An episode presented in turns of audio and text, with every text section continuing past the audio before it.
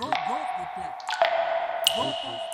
plata. Gotas de plata. Gotas de plata. El cine en dosis homeopáticas.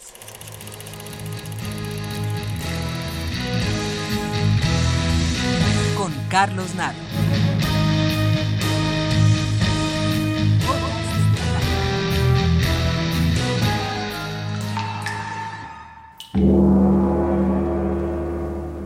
Pocas veces le prestamos atención a los créditos de una película. Son tantos los que intervienen en la producción de un largometraje que la lista final se convierte en algo incomprensible. ¿Qué puede haber hecho el que aparece con el título de tercer asistente personal de la estrella? Mejor no averiguar. Quizá este era el encargado de sostenerle la sombrilla o rascarle la espalda durante los recesos.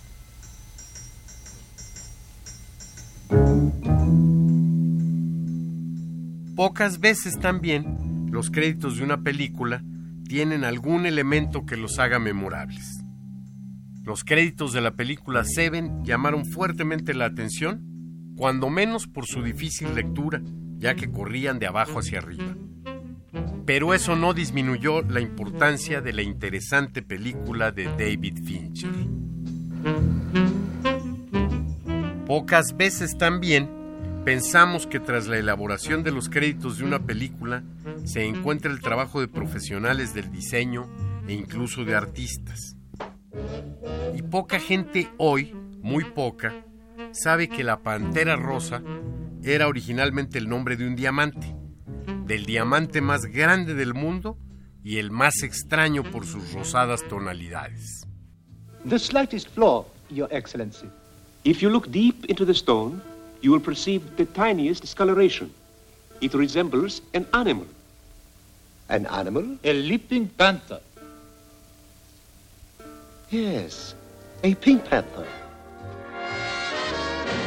Por supuesto que estoy hablando de una película, ya que yo de diamantes sé lo que la mayor parte de nuestros políticos de la importancia de la cultura.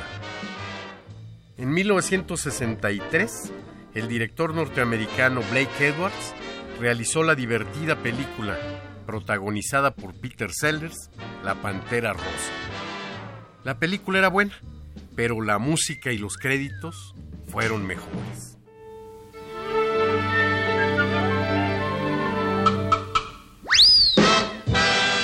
Y el tema de la Pantera Rosa y el simpático y mudo personaje han continuado juntos por la vida la música es original de uno de los mayores compositores de música cinematográfica, Henry Mancini.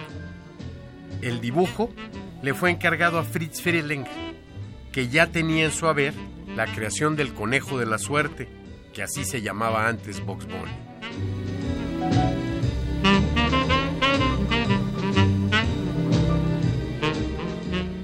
Pocas veces, pero llega a ocurrir, los créditos de una película cobran vida propia. En 1964, la Academia de Hollywood otorgó a los créditos de La Pantera Rosa, con el nombre de Pinky Finky, el Oscar a Mejor Cortometraje de Animación. Y puedo asegurar que el anunciado remake de La Pantera Rosa, ahora con Steve Martin en el papel protagónico, no vivirá más que el callado felino rosa que con su peculiar andar, acompañado por el tema de Mancini y su corrosivo humor, nos ha divertido por varias generaciones.